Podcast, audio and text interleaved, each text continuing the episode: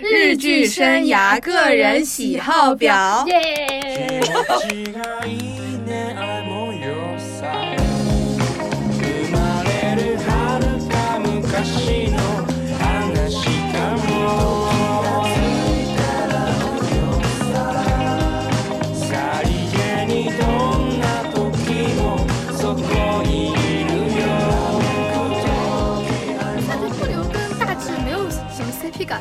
得这个这个角色好像也只有他们两个能演的那种感觉了。然后，但是这部就是它其实讲的不仅仅是爱情，就是他们那个几人组里面，然后是怎么相遇的，然后包括之间之间有一个有一个家庭主妇的事让我也非常的共感。啊，其中有个桥段也，光听你这么说，甚至觉得怎么又是个四重奏呢？它有一点这种感觉，但是它其实。其实我觉得他对他们三人组感情写的非常之好。然后有一集是因为那个，嗯，家庭主妇在家里面，然后那个呃，她的婆婆，呃，好像是生病住院了，然后他们刚好有一个发表会，是他们就是第一次三人能登台表一个机会嘛，然后她就没能去参加。然后当时她就就是在就是休息的时候嘛，然后就是刚好可能在同一个点，然后她就朝着那个。外面的那个窗外的方向，然后拉小提琴，啊，给我感动惨了。我当时就觉得，真的很感动。就是那那那那一段，可能我讲出来没有那么的。嗯，惊艳，但是他那个剧情铺垫的很好，包括之后他他包括我觉得这部的无论是感情线还是说你的就是人与人之间那种惺惺相惜的感情，就是说即使我现在就是我之后可能跟你就是因为各种各样的原因跟你见面越来越少了，那并不代表说我就不喜欢你了，或者是只是说我们可能人生的际遇，然后可能各种各样的环境会导致我们走上了不一样的路，但是我希望有一天我们相遇的时候，我们还能我们我们也一定会像现在这样，就是好就是非常友好的一个谈。谈话，然后就是像这段时，就是我们没有见面的这段时间不存在一样。然后我觉得我跟你之间就是这样一个充满人间爱的一个环境吧。然后这部其实爱情线也挺甜的，就是一个正常的爱情线，甚至说他们吵架，你觉得也是合理，但是和好也和好的非常好，就是属于你，呃，极少有的就是他们最后在闹矛盾的时候，最后他圆回来之后，你觉得还是能看的一部剧。然后这部我也觉得蛮低估的，然后。就是低谷，你都有两个。对我讲的就是分两个类型来讲，然后接下来是最过于，最过于哈。哦，最过最过于，我在那个凡人诸君也喷了不止一次了。最过于就是那个那个魔女的条件啊，魔女的条件是。呃，纯粹就是一个设定，它很猎奇，它开头先给你猎奇，后面它根本就是在乱来的，这个剧情根本都没有想好到要怎么怎怎么一个走向，他就按照自己想象当中觉得啊，女的她要怎么怎么为爱献身了，她怎么怎么就开始放弃自己的一切了，放弃就是就是又又不要自己的工作，然后又又家家又不要家庭了，对，然后然后那个还能跳海救人，生来小孩还在的，这是一整个大乱特乱，就是他根本后面就是乱写的，能够被流。流传的久，还是因为它的设定比较猎奇，它其他的东西根本就没有什么好的。然后还有就是这个剧啊，它有一首歌，把它这整个的利益给烘托了。对，就是宇多田光做了一些功德，他把这个利益拔上去。其实他们写的这个就是一坨屎，这个剧情就是一坨狗屎，好吧？First Love，呃，就是那个 First Love 这个初恋这部剧也配不上，然后 魔女的条件也配不上 First Love。只能放在那种什么新闻女郎呀、罗马的假、罗马假日啊，就只能放在这种东西里面才能去理解啊。First love 就是说你爱一个人，他教会你爱你，不是要拿这个爱去爱这个人，你可以拿这个爱爱别人，你才是出师了。你如果还用这个人教你的爱，然后你再去爱这个人本人，你们俩就是还是在自己的这个既有的这个框架里面搞来搞去是没有用用的，没有用的，你是没有出师的。你要出师，你就要去拿这个爱去爱别人，好吧？好，就这样。我的罪过于是两部。一部就是《魔女的条件》，一部是《恋爱世纪》。然后《魔女的条件》也是之前那个初初恋初的时候，他们就说把《First Love》这首歌还给《魔女的条件》，我就想说《魔女的条件》也不配《First Love》这首歌，你们能还给宇多田光吗？然后我觉得《魔女的条件》，我当时看之前对它其实有很大的期待的。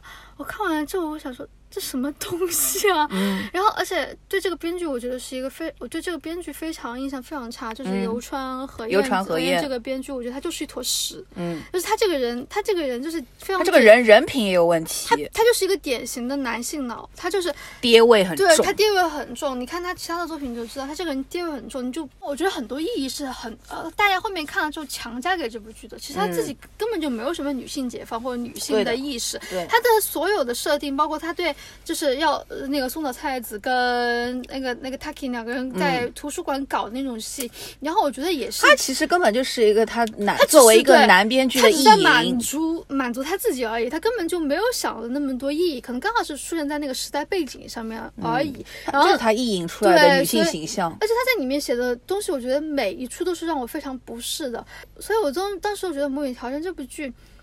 到底好看在哪里？是我不能理解。脸吧，这两个人的脸吧。但是的确，菜菜子很美。但是我觉得这个角色，他到最后我就说，你觉得他的勇敢是什么？就是为了要给个男的生一个小孩吗？我当时真的觉得，就是男的不过如此。然后另外一个就是《恋爱世纪》，《恋爱世纪》我看之前我也对他有期待的，我看完之后感觉就像一个 H 版的东京爱情故事罢了。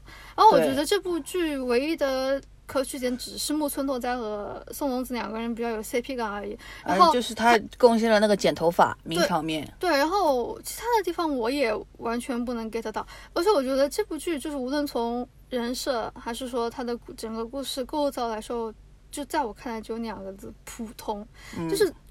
那他的也的确在那个黄，就是就是日剧黄金年代的这些恋爱剧里面，他的确也稍稍逊一但是恋爱世纪经常因为是木村都在演的嘛，经常被拿出来跟悠长假期一起吹，我觉得完全也不是一个水准的。所以这件事情上我非常不满。恋爱世纪是那个吧？浅野妙子。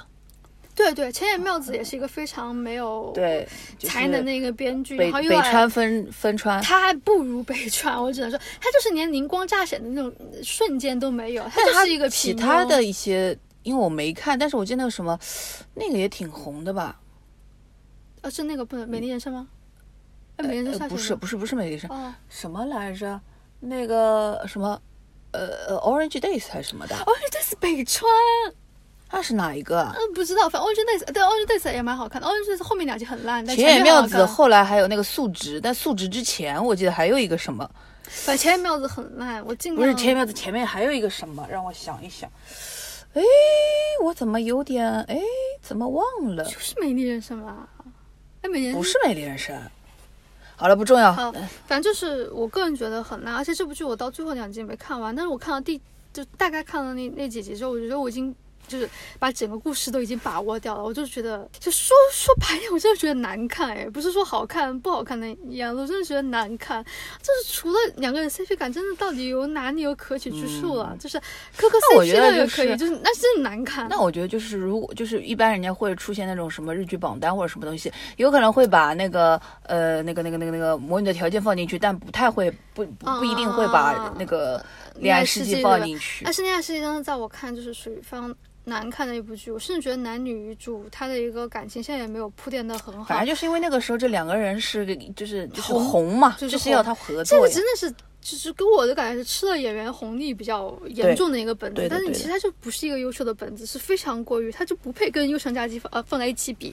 好的，然后下一个是最离谱，最离谱我放的什么？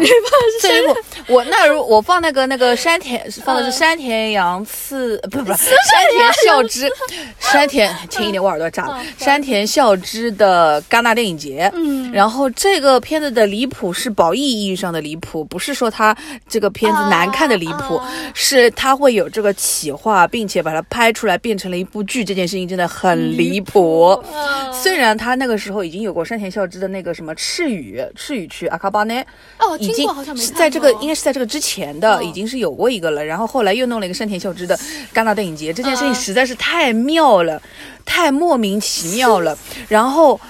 就是他就是在一本正经胡说八道嘛，然后他在想要干一件根本不可能的事情，但是他有可能是认真干，他现在到底是认真还是不认真，我分不清了，根本分不清了，到底是不是真的要弄一个片子去上戛纳？嗯，并且他又里面又找过卢天爱菜，又找了那个长泽雅美，还说想让长泽雅美在片子里面要全裸，哎，不是全裸吧，就是裸上身的正面要裸露，然后长泽雅美也就是就是你看不出来这到底是本子还是他真实的想法了，他是怎么样去拒绝山田孝之的？我就觉得这个片子真是太莫名其妙了，太离谱了。嗯，你已经现实跟虚幻你没有办法区分了。嗯，这是一个多么神奇的体验啊！就是很多导演他就是刻意的想要做都做不到这种效果，但是山田孝之就是乱来他就来了。嗯，呃。而且我觉得，就是因为有这个东西为他后面去做什么全裸监督什么那种东西，还是有一定的铺垫的。是，就是这个人他脑子很飞，你想让他干嘛都行。对，就这种感觉。好，所以我的这个离谱是褒义意义上的。我的是贬义的，我的最离谱写的是轮到你了。呃，轮到你的离谱是上过热搜的离谱，是上了中日两边热搜的离谱。啊，这部剧是当时还算是蛮新颖的，它讲的是一个。不就是在剧情就不用我多说了嘛？但是我记得他第一季的时候，的确收视率还不算很高，而且当时在海，就是在在国内这边好像也不算有那么多人在看。但是他后面，因为第一季那个结局还是有有点子离谱的，然后从那个开始，他就开始了他彻彻底离谱的一个道路的。我给你看过了吗？没看。他第一季离谱，女主死了。是个 W 主，但是女主死掉了，然后所以他第二部加了横滨流星的那个新角色，嗯，然后那个新角色我只知道细野七濑是对对对对对，呃。嗯，这部剧的离谱就是你个人感觉他最后是在强捧谢七奈的一个离谱，而且最后大结局离谱。对，当时很多人都骂说，因为是因为是邱元康写的嘛，然后邱元康就是为了捧自己人，所以就最后放在那个谢七奈身上。谢七奈也是真的一点一点点演技也没有。他当时我记得好像第一季还没有上过十，但是在第二季好像就是好像是十，反正就是十几的那种，就收视率飙了很多。嗯，然后他第二，因为第二季应该最后有上二十二十了吧？好像是。好像有，好像有。对，然后还是蛮很，而且在在国内这边也很网红。当时有很，其实这部也开也开创了，就是一个电视剧那种什么，就是考察式的那种电视剧，就是一边看一边考察是谁是犯人呃犯人的那种感觉嘛。的确觉得第一季其实还是有点看头的，嗯。然后在第二季，就第二季的看头就很没流星，然后而且呃怎么说呢，反正就是很没流星的那个。那个角色，他第二季其实主要是就是相当于他，因为他老婆死了嘛，嗯，因为这是一件，他他这其实他的公寓里面死再多的人，其实就是只是让他感觉到恐慌而已，然后甚至就没有任何一个人想说我要搬走这个公寓，然后，但是但他第二季真的是第一季结尾真的之后，那个他老婆死掉了之后，然后他然后第二其实第二季其实。按常理来说，应该是复仇片的。而且他这个复仇片，甚至当时还给田中圭出了一个单单曲，叫《爱一代》，就是我想见你。然后那阵每次你都在看《爱一代》，我就是开始唱了，真的很可怕。而且好像还好像还办了握手会的，还是什么来着？单曲面具，痛苦面具对，单曲握手会。然后而且他第二季的内容主要是很他那个田中圭去找横滨流星吃火锅，然后边吃火锅边分享一就分享一下他们现在的进展，其实有毫无进展。然后马上又死一个人，死一个人，他就开始想。他老婆，他在想他的老婆，然后想到老婆之后，第二第二集之后，他他们又他们又去找他，第二集他又去找海绵流星去，又跟他分享一下我们现在的案情到底到哪了，然后又死一个人，然后又又开始想他老婆呀，我还想见你阿姨代哟，然后又怎么怎么样，然后这种这种破剧情一直到了结局，然后到了结局就更离谱了，然后而且这个这个剧你知道最好笑的是什么？就横滨流星那个角色，他其实是。不爱跟人接触的，但是他又强行的让横滨流星爱上了西野七濑。嗯啊，什么？这是什么东西？就是。非常好笑的一个剧情，然后到最后，一个一个想要为老婆复仇的恋爱脑和一个爱上了犯人的恋爱脑，然后再劝一个脑子有点疯癫的女的，然后需要劝她去自首，就这种剧情就是大结局哦！我当时真的给我看笑了，我说妈呀，还有比我们轮到你了更疯的剧情吗？然后最疯的是这部剧后面还拍了 SP，还拍了电影，然后电甚至电影是换了一个另一个宇宙的，就相当于它就变成游轮片了嘛，然后就是所有的 剧情其实都翻，相当于像一个平。平行世界了，结果横滨流星还是爱上了写起来。谢七奈最后还是犯人，这就是命运。我的妈！但是说到谢七奈，我真的不得不想吐槽一下，就是最近那个叫什么，呃，山田裕贵正在跟永野芽郁演最新的一个月久难看啊，不用去管，不重要不重要。然后我想说的是，就是开播之前、开播之后，谢七奈跟山田裕贵两个人谈朋友的事情，不知道上了几次新闻了。我想请问一下，就是山田裕贵还在跟永野芽郁演一个爱情剧，请问谢七奈这边有必要营销这么多他？他跟山田山田 玉贵的事情吗？有没有一点道德啊？你这个就是你不管自己老公的，不是这个男朋友的死活，你能不能管一下？就是其他人，你们日本人不是不喜欢给别人 啊添增添一些迷惑的吗？你为什么现在开始那么迷惑呢？我真是搞不懂。而且我觉得像谢现那种那么轻干什么？你刚刚声音那么小，突然之间不是没有，就就是说累了。哦，谢谢你啊。然后我觉得像她这种，就是本身是女爱豆，嗯，转演员的那种嘛，然后爱豆粉的比例还是非常高的。我觉得她谈恋爱这种事情真的不会。你为什么要偷偷摸摸说？没有，就真的不会影响他的一个粉丝的一个群体嘛？而且你知道最好笑的是是什么吗？就是我现在还能刷到一些人发，为什么谢就是不是最近不是有山田裕贵跟谢亲爱的消息吗？然后还有人在转发说，为什么不是横滨流星？哎，拜托，横滨流星为什么一定要跟谢之来谈恋爱？然后这是莫名其妙，这是莫名其妙。想说就是少舞两少舞一点好吗？不然你真的就是哪天真的会遭报应的。对啊，而且嗯，反正就蛮莫名其妙，就是为什么不是？就就一定不是呀？然后，好，最后一个家人们。啊，对，我还想再吐，再再再给我一分钟的时间，我要吐槽一下最离谱的这点，是因为我最近看了一个最离谱的，就是那个，呃，费马的尿里，他是那个，呃，高桥文哉跟朱润纯两个人 W 组的，但是你可以明显感觉到高桥文哉一个人的剧情比他多了，比另外一个 W 剧人多了很多很多。哎，这部说是卖腐，但是那个腐卖的非常之难看，然后然后还没有小芝跟朱润纯两个人的那种 CP 感来得好，然后更无名的是这这部里面，我觉得男主的那个什么数学技能完全没有。没有起到任何作用，而且高晓文在演的巨差，非常差。我觉得这，我真的觉得他是最近强捧出来的男演员里面演技最差的一个了。然后他而且演的差不多，他非常的油腻，他就只会演两种的剧情模式，一一种就是狂拽酷炫屌，就演的像张翰一样。然后另外一个 本来就长得像张翰，对。然后另外一个就是演那种那种温又温温柔又有点蠢的那种感觉，就是所他就是他所有的他已经有点逼近于田中圭演技的那种感觉，就是所有就是他他的人设只分两种，就是。凶的和不凶的，然后凶的都是同一个演法，不凶的都是同一个演法。然后，所以我对高桥文哉这个人就没有太多的好印象。就甚至他跟永远爱不是最近有一部新电影嘛？然后爱捉弄的高木同学，我觉得他们两个就。不该出现在同一个框里面，就是两个人给我一种感觉，就像陌生人一样，就嗯，蛮好笑的。这部电影就从我目前为止看到的那些呃画面啊，对里面这两个人一个画面，对他们两个人也离开了八丈远，就是离得很远。对，我觉得就是给我一种感觉，是你们两个真的。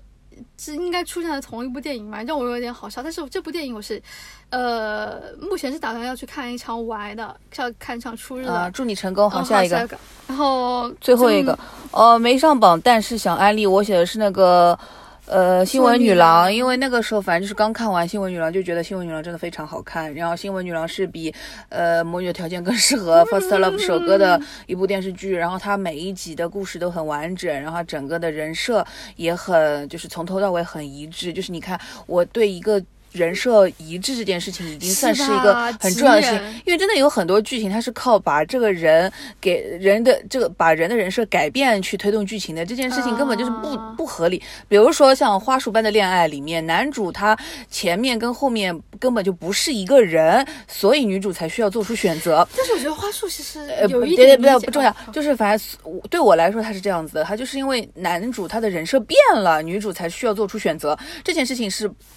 不是这个故事去推进的一个正确的方法，它只是一个投机的方法，所以是我觉得这这这点是不 OK 的。但是像新闻女郎的话，就是像那个麻生环，就是铃木保奈美演的这个角色，她从头到尾她的人设是一致的，她的初心也是一致的，然后她想要达到的一个目标也是。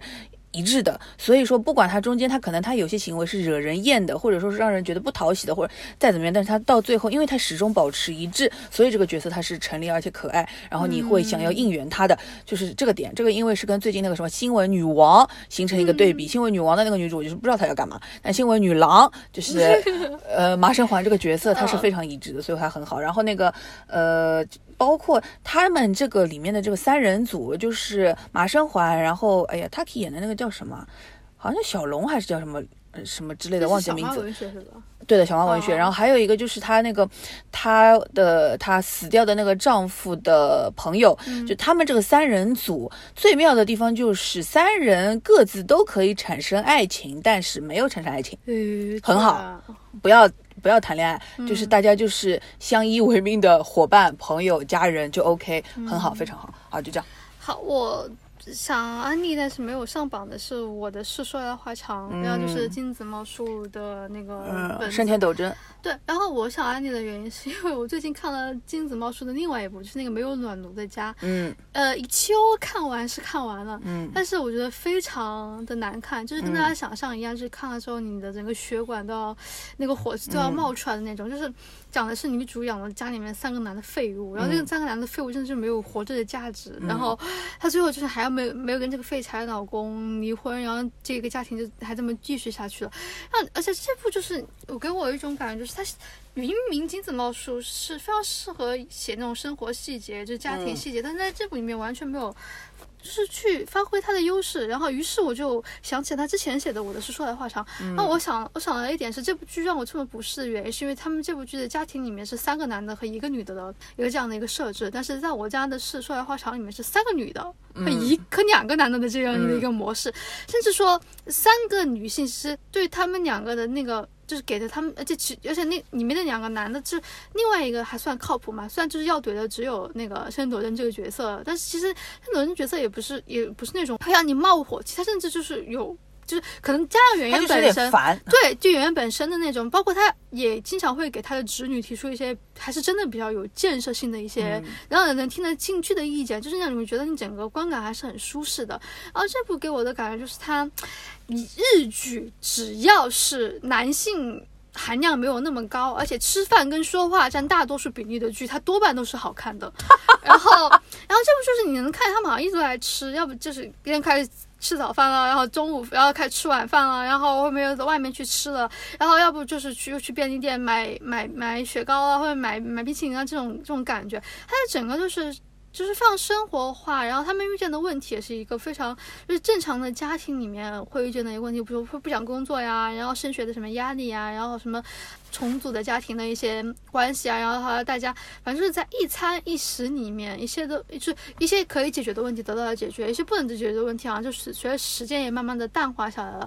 它就是一个让让你觉得就是很工整的对仗，但是又不是像那种说是那种呃满分作文的那种，它是属于是可以给你留下空间的一个对仗的那种感觉。所以包括它里面的角色是没有什么讨厌的角色，而且在这部里面。个人觉得演戏有一点木的，山野遥遥在这一部里面也演的还蛮灵的。然后我记得好像很多人喜欢看那个青岩果叶跟盛田斗真对吵啊。我也喜欢看，我很爱看。哎，他们两个对吵是有来有回的，而且而且经常是青原果果爷去压住了，嗯，就是盛田斗真的那个角色，就是让就是说的他没话说的那种感觉。然后他们两个就是属于正常的，就是那种。关系很好，像哥哥妹妹的那种那种感觉，会会很好。而且他的确也是，就是对这个角色还是蛮宠的，就是会经常就比如就比如说给他说什么，反正是会通过自己的一些建议，给给他提出一些真的是说就是亲身经历过的，就是希望他可以去多多考虑自己的人生的那种。建议，所以我觉得这部在我的观感里面，就是我觉得金子茂树茂树这几年除了这部以外，其实短剧书，哦，我短剧开始，哎，短剧开始对吧？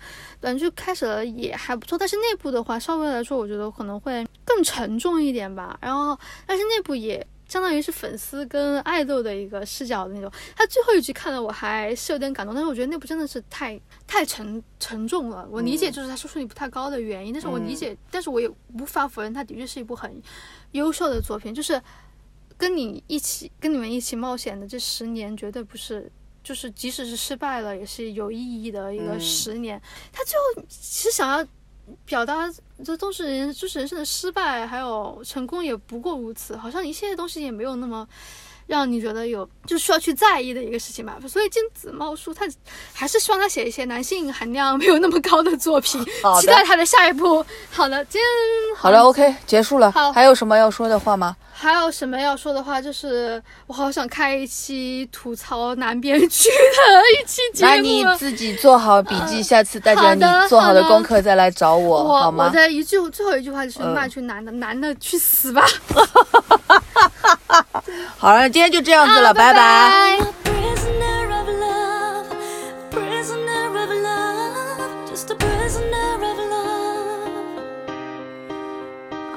just a